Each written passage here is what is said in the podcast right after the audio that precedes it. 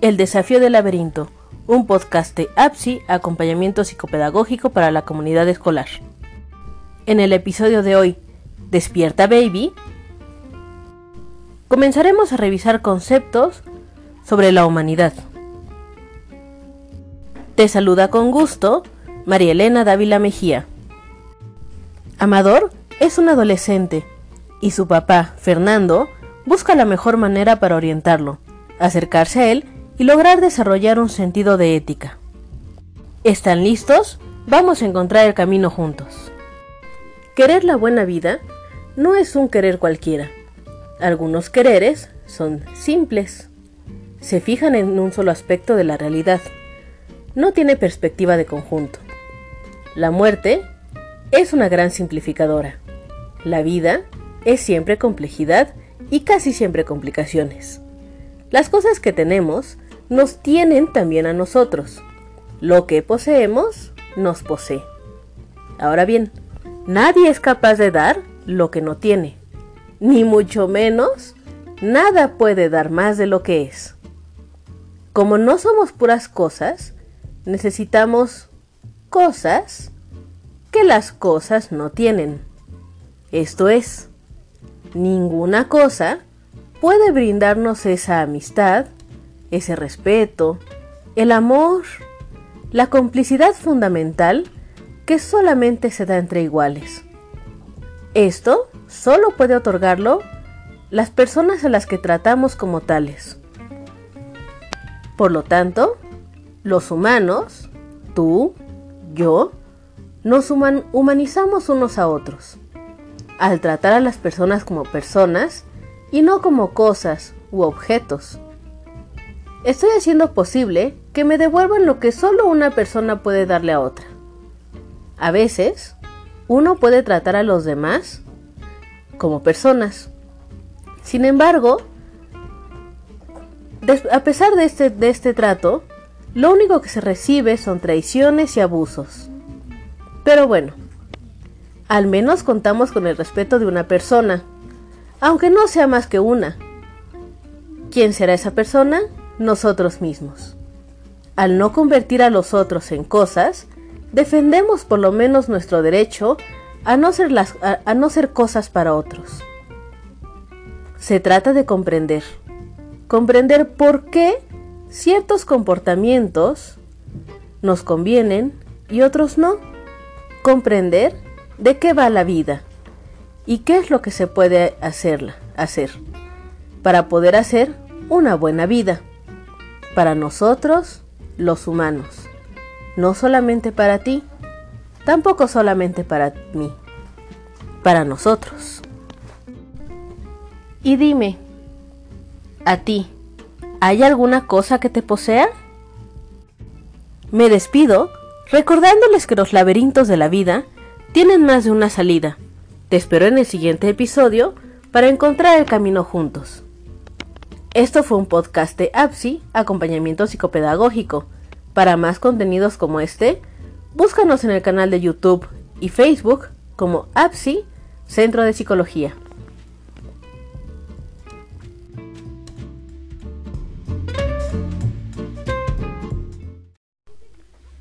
El desafío del laberinto, un podcast de APSI, acompañamiento psicopedagógico para la comunidad escolar. En el episodio de hoy, aparece Pepito Grillo, hablaremos un poco sobre las obligaciones que tenemos en esta vida. Te saluda con gusto María Elena Dávila Mejía. Amador es un adolescente y su papá Fernando busca la mejor manera para orientarlo, acercarse a él y lograr desarrollar un sentido de ética.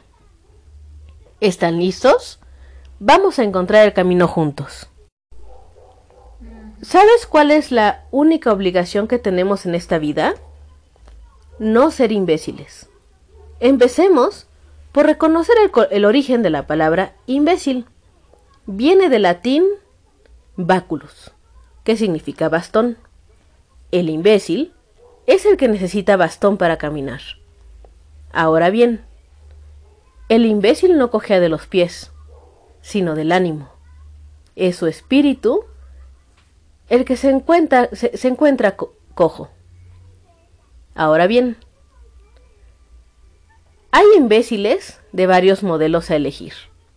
Uno de ellos, el que cree que no quiere nada, el que dice que todo le da igual, el que vive en un perpetuo bostezo o en siesta permanente. El segundo, el que cree que lo, que lo quiere todo, lo primero que se le presenta y lo contrario de lo que se le presenta. Quiere marchar y quedarse, ambos al mismo tiempo. El tercero, el que no sabe lo que quiere, ni mucho menos se molesta en averiguarlo. Imita los quereres de sus vecinos, o les lleva el contrario, solo porque sí. Todo lo que hace está dictado por la opinión mayoritaria de los que le rodean.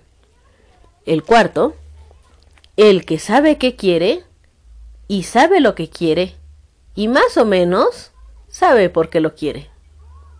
Pero lo quiere flojito, con miedo o con poca fuerza. El último, el que quiere con fuerza y con ferocidad pero se ha engañado a sí mismo sobre lo que es la realidad. Se despista enormemente y termina confundiendo la buena vida con aquello que va a hacerle polvo. Todos estos tipos de imbecilidad necesitan bastón. Necesitan apoyarse en cosas de fuera, ajenas, que no tienen nada que ver con la libertad y reflexión propia. Los imbéciles suelen acabar bastante mal suelen fastidiarse a sí mismos y nunca logran vivir la buena vida. Algunos síntomas de la imbecilidad los solemos tener casi todos. Ahora bien, para evitarlo, en cualquier campo, es necesario e importante prestar atención y esforzarse todo lo posible por aprender. Lo contrario de ser moralmente imbécil es tener conciencia. Pero la conciencia no es algo que le toque a uno en una tómbola, ni mucho menos que caiga del cielo. Ciertas personas tienen desde pequeñas un mejor oído ético que otras que parece que no les funcionan muy bien, y un buen gusto moral espontáneo. Estos pueden afirmarse y desarrollarse con la práctica. Y si alguien carece en absoluto de semejante oído, ¿o tiene buen gusto en cuestiones de bien vivir? Hmm. Para lograr tener conciencia, hacen falta algunas cualidades innatas. Y también serán favorables ciertos requisitos sociales y económicos, pues a quien se ha visto desde la cuna privado de lo humanamente más necesario, es difícil exigirle la misma facilidad para comprender de la buena vida a los que tuvieron mejor suerte. Si nadie le trata como humano, no es raro que vaya a lo bestia, pero una vez concedido ese mínimo, creo que el resto de la atención y esfuerzo de cada cual.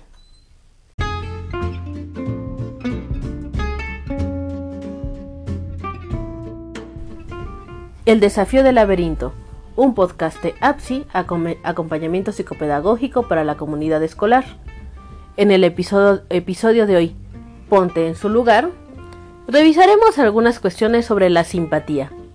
Te saluda con gusto María Elena Dávila Mejía. Amador es un adolescente y su papá Fernando busca la mejor manera para orientarlo, acercarse a él y lograr desarrollar un sentido de ética. Lo que a la ética le interesa, lo que constituye su especialidad, es cómo vivir bien la vida humana, la vida que transcurre entre humanos. Si uno no sabe cómo arreglárselas para sobrevivir, en los peligros naturales va a perder la vida. Pero si uno no tiene ni idea de ética, lo que pierde o malgasta es lo humano de su vida. ¿Hasta qué punto somos semejantes los unos con los otros. Existen diferencias de color de piel, aficiones culinarias, entretenimiento, Pese a tantas diferencias, también hay rasgos parecidos, semejanzas. Valoramos el comportamiento. Ese comportamiento de saber que uno puede hacer ciertas cosas que están bien y otras que son por el contrario malas. A primera vista, lo que ambos consideraban bueno y malo no era ni mucho menos igual, porque algunas valoraciones concretas provienen de culturas muy lejanas. Por ello, la actitud ante el desconocido no siempre es la misma, debido al peligro que representa. No hay peor enemigo que un enemigo inteligente. Por eso, a veces hay que tomar la delantera. Sin embargo, esta actitud no es tan prudente como parece a primera vista. Al comportarme ante mis semejantes como enemigo, aumento sin duda las posibilidades de que ellos se conviertan, sin remedio, en enemigos también. Y además, pierdo la ocasión de ganarme su amistad. Los humanos, por malos que sean, su humanidad coincide con la mía y la refuerza. Es importante tener claras dos cosas. Una, que quien roba, miente, traiciona, viola, mata o abusa de cualquier modo de uno, no por ello deja de ser humano. 2. Una de las características principales de todos los humanos es nuestra capacidad de imitación.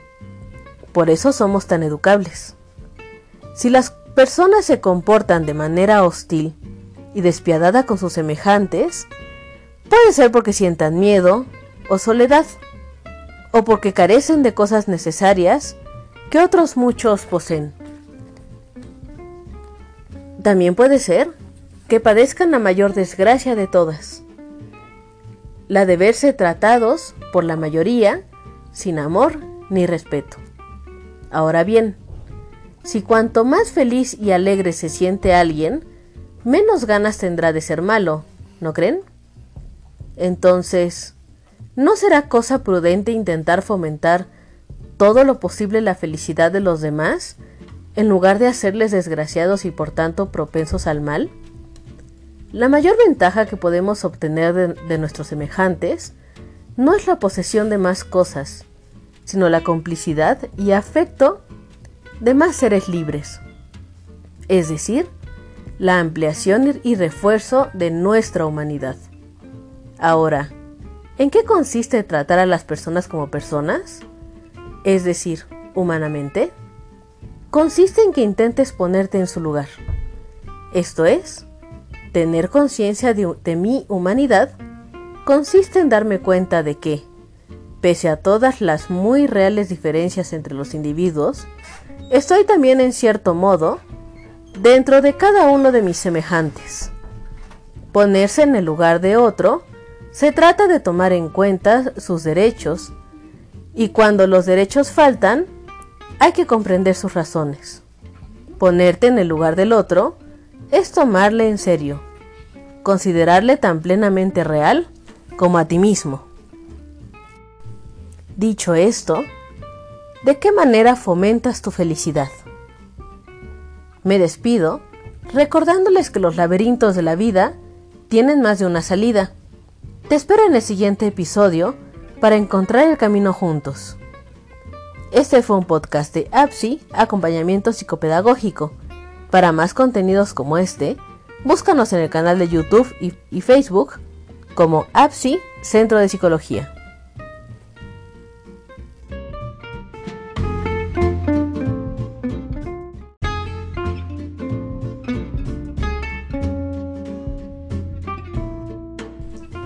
El desafío del laberinto, un podcast de APSI, acompañamiento psicopedagógico para la comunidad escolar.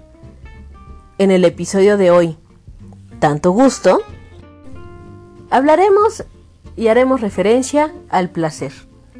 Te saluda con gusto María Elena Dávila Mejía. Amador es un adolescente y su papá Fernando busca la mejor manera para orientarlo, acercarse a él y lograr desarrollar un sentido de ética. ¿Están listos? Vamos a encontrar el camino juntos.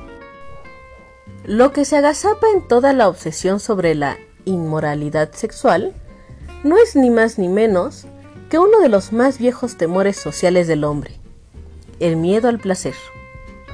Y como el placer sexual destaca los más intensos y vivos que pueden sentirse, por eso se ve rodeado de tan, estéticos recelos y cautelas. Ahora bien, ¿por qué crees que asusta el placer?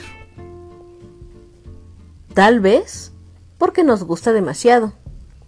El placer nos distrae a veces más de la cuenta, cosa que puede resultar fatal. Por eso, los placeres se han visto siempre acosados por tabúes y restricciones, cuidadosamente racionados, permitidos solo en ciertas fechas. Se trata de precauciones sociales. Por otro lado, están quienes solo disfrutan no dejando disfrutar. Tienen tanto miedo a que el placer les resulte irresistible. Se angustian tanto pensando en lo que les puede pasar si un día le dan de verdad gusto al cuerpo, que se convierten en calumniadores profesionales del placer. Como aconseja Montaigne, hay que retener con todas nuestras uñas y dientes el uso de los placeres de la vida, que los años nos quitan de entre las manos unos después de otros. Cuando usas un placer, enriqueces tu vida, y no solo el placer, sino que la vida misma te gusta cada vez más. Es señal de que estás abusando el notar que el placer te va empobreciendo la vida y que ya no te interesa la vida, sino solo ese particular placer. O sea, que el placer ya no es un ingrediente agradable de la plenitud de la vida, sino un refugio para escapar de la vida, para esconderte de ella. Cuando un placer te mata, o estás siempre a punto de matarte, o va matando en ti lo que en tu vida hay de humano, es un castigo disfrazado de placer. La ética consiste en apostar a favor de que la vida vale la pena, ya que hasta las penas de la vida valen la pena.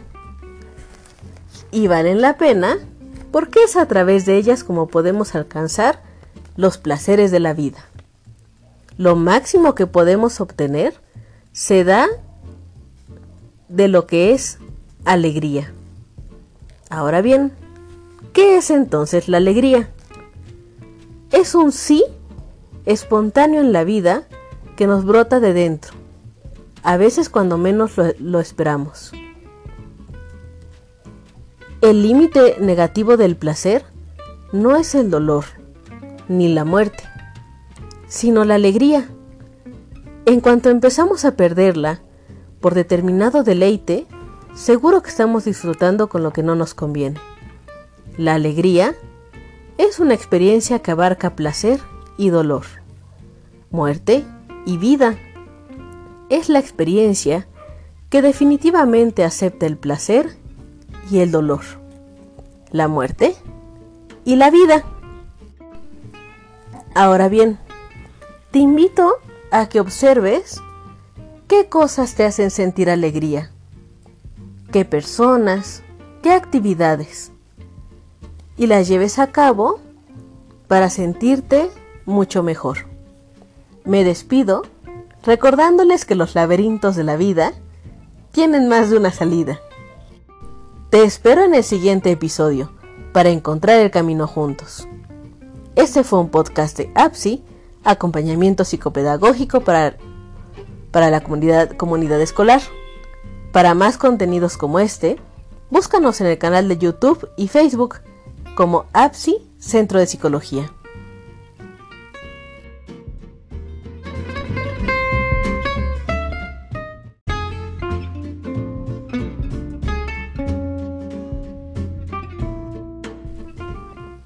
El desafío del laberinto, un podcast de APSI, acompañamiento psicopedagógico para la comunidad escolar. En el episodio de hoy, elecciones generales, revisaremos algunas cuestiones sobre la ética y la política. Te saluda con gusto María Elena Dávila Mejía. Amador es un adolescente y su papá Fernando busca la mejor manera para orientarlo, acercarse a él y lograr desarrollar un sentido de ética. ¿Están listos? Vamos a encontrar el camino juntos. La ética no es un arma arrojadiza, ni munición destinada a pegarle buenos cañonazos al prójimo. Estos en su propia estima. La ética sirve para mejorarse uno a uno mismo. Ahora bien, ¿cómo se van a relacionar la ética y la política? La ética es el arte de elegir lo que más nos conviene y vivir lo mejor posible. El objetivo de la política, mm, pues es el de organizar lo mejor posible la convivencia social, de modo que cada cual puede elegir lo que le conviene. La ética se ocupa de lo que uno mismo hace con su libertad, mientras que la política intenta coordinar de la manera más provechosa para el conjunto lo que muchos hacen con sus libertades. En la ética es querer bien. En la política, lo que cuentan son los resultados de las acciones. Como todo proyecto ético, parte de la libertad, sin la cual no hay vida buena que valga. El sistema político deseable tendrá que respetar al máximo o limitar mínimamente las facetas públicas de la libertad humana a la condición que puede exigir cada humano de ser tratado como semejante a los demás, se le llamará dignidad. Quien desee la vida buena para sí mismo, de acuerdo al proyecto ético, tiene también que desear que la comunidad política de los hombres se base en la libertad, la justicia y la asistencia.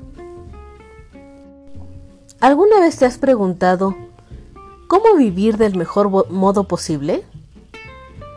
Bueno, procura elegir siempre aquellas opciones que permitan un mayor, luego un mayor número de otras opciones posibles, no las que te dejen cara a la pared. Elige a lo que te abre a los otros, a nuevas experiencias y a diversas alegrías. Me despido recordándoles que los laberintos de la vida tienen más de una salida. Te espero en el siguiente episodio para encontrar el camino juntos. Este fue un podcast de APSI, acompañamiento psicopedagógico. Para más contenido como este, búscanos en el canal de YouTube y Facebook como APSI, Centro de Psicología.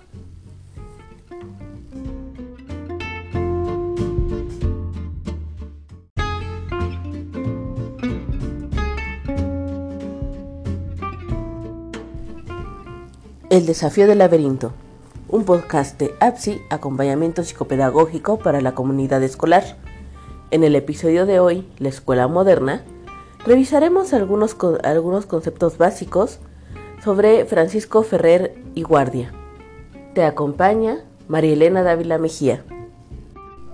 Francisco Ferrer Guardia fue un pedagogo anarquista y libre pensador español. Fue condenado a muerte por un consejo de guerra que la acusó de haber sido uno de los instigadores de los sucesos de la Semana Trágica de Barcelona de julio de 1909. ¿Están listos? Vamos a encontrar el camino juntos. ¿Qué pretendía la escuela moderna? La escuela moderna pretende combatir cuantos prejuicios dificulten la emancipación total del individuo y para ello adopta el racionalismo humanitario, que consiste en inculcar a la infancia en el afán de conocer el origen de todas las injusticias sociales, para que, con sus conocimientos, puedan luego combatirlas y oponerse a ellas. El estudio de cuanto sea favorable a la, libertad del individuo y a la armonía de la colectividad mediante un régimen de paz, de amor y bienestar para todos sin distinción de clase ni sexo. Francisco Ferrer Guarda fue el fundador de la escuela moderna e introdujo en España el racionalismo pedagógico. En 1901 fundó la escuela moderna. ¿Pero en qué consistía esto? En las aulas no se enseñaban enseñanzas religiosas, pero sí las científicas y humanistas. Se fomentaba la no competitividad. También el pensamiento libre e individual. El excursionismo al campo y el desarrollo integral del niño. Él consideraba que la educación no puede ser dogmática, ni mucho menos basada en prejuicios, y debía aceptar los métodos de la ciencia, desterrando todo lo que no se puede demostrar por el método científico. La libertad era considerada un valor fundamental. Se procuraba la igualdad de niños y de niñas, que además se educaban juntos. Se rechazaba el espíritu competitivo y por lo tanto toda imposición, exámenes, premios y castigos. Entre sus contenidos se declaraba prioritaria la educación del conocimiento, los afectos y la sexualidad, la experimentación y la observación de la naturaleza, la solidaridad, la ayuda mutua y la crítica de las injusticias. Su educación se basaba en la evolución de los niños y se hacía de forma individualizada presentando con una didáctica no directiva. Sin embargo, generó una crítica en ambientes conservadores, sobre todo en la Iglesia Católica. La escuela moderna se regía por algunos principios básicos. Trece, en realidad. Vamos a revisarlos. El primero nos dice que la educación de la infancia debe fundamentarse sobre una base científica y racional. Por lo tanto, se debe separar toda la noción mística y sobrenatural. El segundo nos dice que la instrucción es parte de esta educación. La instrucción debe comprender también junto a la formación de la inteligencia, el desarrollo del carácter, la cultura de la voluntad, la preparación de un ser moral y físico, y que esté bien equilibrado, cuyas facultades estén asociadas y elevadas a su máximo potencial. El tercero, una educación moral, mucho menos teórica que práctica. Debe resultar principalmente del ejemplo y apoyarse sobre la gran ley natural de la solidaridad. El cuarto. Es necesario, sobre todo en la enseñanza de la primera infancia, que los programas y los métodos estén adaptados lo más posible a la, psicología del niño.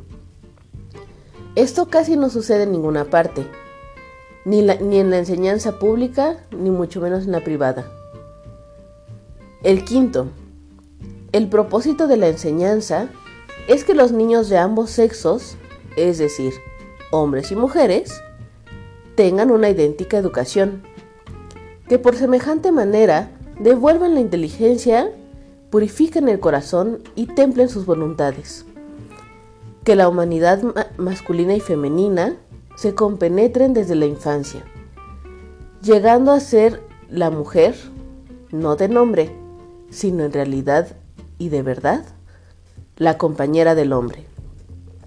La sexta nos dice que la coeducación, la educación debe ser tanto para pobres como para ricos, que pone en contacto a unos a otros dentro de lo que menciona como inocente igualdad de la infancia, por medio de la sistémica igualdad de la escuela racional. Esa es la escuela, buena, necesaria y reparadora. El séptimo nos habla sobre establecer la protección e instrucción higiénica en las escuelas. Em, esto se refiere a em, la infraestructura como tal, menciona que no se necesitan palacios relumbrantes e increíbles para poder difundir la instrucción. Simplemente basta con salas amplias, luz abundante, de que haya claridad, que haya aire puro y sobre todo que los escolares se sientan protegidos. El octavo nos eh, fortalece la idea de que el juego es indispensable a los niños, por lo que mira en su constitución, salud y desarrollo físico.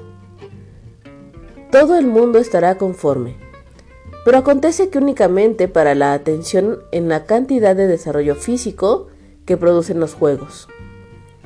El noveno es de vital importancia la preparación de los maestros y una vida y sueldo dignos para ellos. El verdadero educador es el que, contra sus, propias ideas y sus voluntades, puede defender al niño, apelando en mayor grado a las energías propias del, mismo niño. El décimo dice que la escuela debe renovarse para renovar la sociedad. Una sociedad que repruebe los convencionalismos, las crueldades, los artificios y las mentiras que sirven de base en la sociedad moderna. La número 11 dice que partiendo de una educación en solidaridad y de la igualdad, no hay que crear una desigualdad nueva y por lo tanto, en la escuela moderna no hay premios ni castigos, ni exámenes en que hubiera alumnos ensoberbecidos con la nota de sobresaliente, medianas que se conforman con, con la vulgarísima nota de reprobados, ni mucho menos infelices que sufren el aprobio de verse despreciados por incapaces. La número 12 nos dice que los niños y las niñas deben tener vitalidad cerebral propia a fin de que cuando se emancipen de su racional tutoría, continúen siendo en el mundo social enemigos mortales de prejuicios, propendiendo a formarse convicciones razonadas, que sean propias y sobre todo lo que sea objeto del pensamiento. Por último, la número 12, 13, nos dice que el propósito culminante de la escuela moderna es fomentar la evolución progresiva de la infancia, evitando los atavismos regresivos, que son como rémoras que oponen al que opone el pasado a los avances francos y decididos hacia el porvenir. Muy bien. Ahora, si tuvieras que llevar a la práctica, si tuvieras que plasmar en tu aula en la materia que impartes o que te gustaría impartir, la propuesta de Ferrer, ¿cómo lo harías? ¿Cómo llevarías a cabo estos, esta propuesta de, ser humano, de forma de educar, para lograr que, que los alumnos generen conocimiento, libertad, pensamiento crítico. Piénsalo, revísalo y escríbelo. Me despido recordándoles que los laberintos de la vida tienen más de una salida. Te espero en el siguiente episodio para encontrar el camino juntos. Este fue un podcast de APSI, acompañamiento psicopedagógico.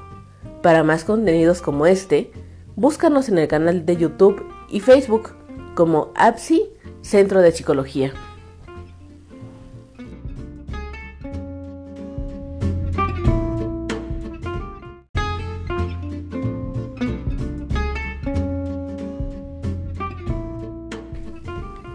El desafío del laberinto, un podcast de APSI, acompañamiento psicopedagógico para la comunidad escolar. En el episodio de hoy, Escuela Nueva, Revisaremos algunos aportes de Ovid de Crolí. Te saluda con gusto María Elena Dávila Mejía. Ovid de Crowley fue pedagogo y médico belga, que con su lema tan particular, preparar al niño para la vida, para la vida misma, inició su labor como un experto pedagogo, teniendo un, teniendo un gran auge en su tiempo. Y aún lo tienen algunos centros escolares, brindando así un nuevo rostro a la educación. ¿Están listos? Vamos a encontrar el camino juntos. El movimiento llamado Escuela Nueva defendía precisamente una escuela adaptada, personalizada y estrechamente vinculada al desarrollo de los alumnos. Uno de los grandes cambios en la escuela es que el alumno sea el protagonista de su propio aprendizaje y no el docente. El desarrollo de la teoría global expuesta por De Crowley parte del punto de que una determinada idea se construye de simples percepciones, lo que posteriormente se asocian generando conceptos cada vez más complejos y completos. Todo esto se origina desde los centros de interés, que no son más que aquellos temas que llaman la atención de los alumnos y que por lo demás son necesarios para su uso cotidianamente. Aquí, el maestro no impone los temas, son los alumnos los que identifican un determinado tema de interés. De Crowley defendió la idea de que los conceptos son los que se deben adaptar a los alumnos y no al contrario. Para lograrlo, aplicó seis medios. El primero es la observación de la naturaleza como estrategia para despertar el interés de los alumnos. El segundo, el alumno que aprenda primero el todo y después sus partes. Esto es, el aprendizaje es global. El tercero, el alumno es el centro de toda la actividad educativa, es decir, el paidocentrismo. El cuarto, la realidad también ha de enseñar a los alumnos, el contexto real de los alumnos. El quinto, el juego, el juego permite a los alumnos adquirir conocimiento para la vida. Y el sexto, los alumnos se mueven a partir de ciertas necesidades fundamentales, como comer, dormir, respirar, asearse, entre otras.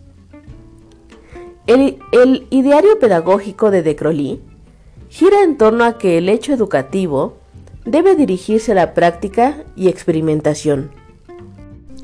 Bajo el enfoque de Croliano, los docentes son aquellos agentes capaces de hacer que sus alumnos puedan desarrollar el sentirse útiles y que los niños sean capaces de descubrir sus potencialidades y habilidades. Para el docente, su rol no, no es la transmisión, de una escolarización uniforme e impersonal, sino que intentará ser uno más con sus alumnos. Les va a facilitar el diálogo, el reconocimiento del otro y el descubrimiento como piedras angulares del quehacer pedagógico. Este ideario tiene como piedra angular el, el fomento de la práctica y la experimentación de forma que los alumnos aprendan experimentando y otorgando al juego una oportunidad privilegiada dentro de las situaciones didácticas. También presenta tres principios básicos. El primero, la observación como oportunidad para la interacción con los sentidos. El segundo, la asociación, vista desde las ideas de los alumnos y cómo, a nivel mental, se producen relaciones y razonamientos entre, los conceptos y saberes previos. El último, tercero, la expresión, tanto la concreta como la abstracta. ¿Te has podido imaginar cómo sería una escuela con lo que propone De Crowley? Con la observación del niño, eh, enfocado en el paidocentrismo, que el maestro sea eh, el que guía. Imagínala, imagínala y escribe cómo sería una clase o una escuela bajo la metodología de De Crolí. Me despido recordándoles que los laberintos de la vida tienen más de una salida. Te espero en el siguiente episodio para encontrar el camino juntos. Este fue un podcast de APSI, acompañamiento psicopedagógico. Para más contenidos como este, búscanos en el canal de YouTube y Facebook como APSI, Centro de Psicología.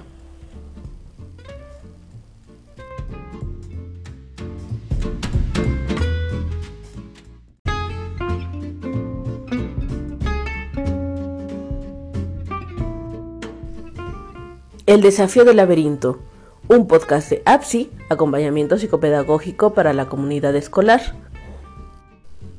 En el episodio de hoy, el pragmatismo, revisaremos el enfoque pedagógico de John Dewey. Te saluda con gusto María Elena Dávila Mejía. John Dewey fue un filósofo, psicólogo y pedagogo estadounidense considerado como el filósofo más relevante de su país durante la primera mitad del siglo XX. Fue uno de los fundadores de la filosofía del pragmatismo y una de las figuras más representativas de la pedagogía progresista en su país. ¿Están listos? Vamos a encontrar el camino juntos. El enfoque pedagógico de Dewey se sitúa en un punto intermedio entre la pedagogía centrada en el currículum conservadora y la pedagogía centrada en el alumno. Para Dewey, es fundamental poner la mirada en el alumno y sobre todo en sus intereses. Entiende que es necesario relacionar los intereses del niño con los contenidos social e históricamente definidos en el, currículum escolar.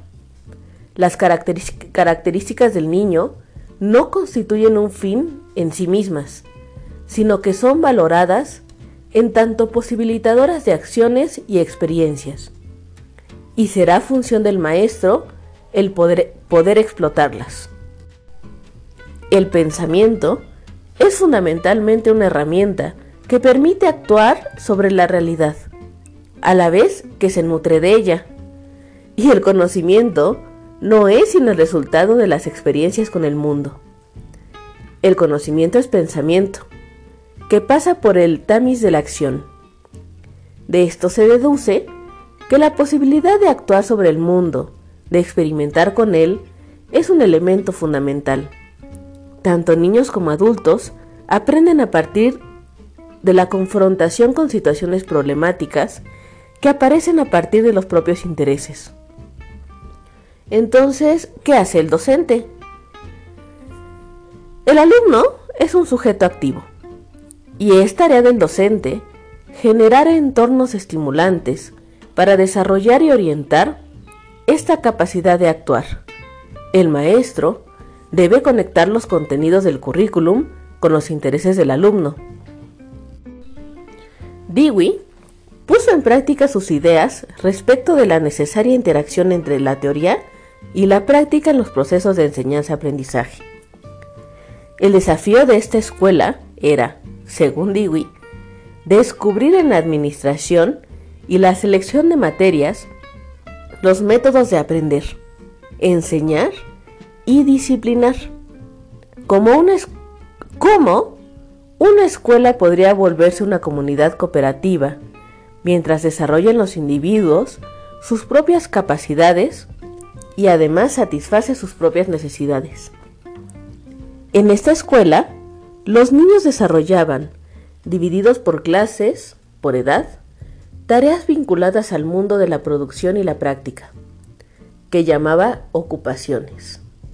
La búsqueda se orientaba a que los alumnos tuvieran la posibilidad de experimentar con situaciones concretas de trabajo y producción, debiendo recurrir a los conocimientos curriculares, toda vez que fueran necesarios para resolver problemas. Dewey nunca pierde de vista que los contenidos escolares no son sino el resultado de un largo proceso, durante el cual la humanidad ha tenido que resolver diferentes problemas. Su propuesta era convertir las escuelas en sociedades en miniatura. Se pudieran sostener aspectos positivos de la vida adulta, dejando fuera elementos rutinarios e imitativos. Decía Dewey que en la escuela el ideal debía ser la reconciliación de los intereses del individuo y los colectivos. ¿Y tú cómo llevarías a cabo su enfoque pedagógico en tu aula o en tu escuela. ¿Cómo plasmarías estas ideas de John Dewey? Escríbelas. Me despido recordándoles que los laberintos de la vida tienen más de una salida. Te espero en el siguiente episodio para encontrar el camino juntos. Este fue un podcast de APSI, acompañamiento psicopedagógico. Para más contenidos como este, Búscanos en el canal de YouTube y Facebook como APSI Centro de Psicología.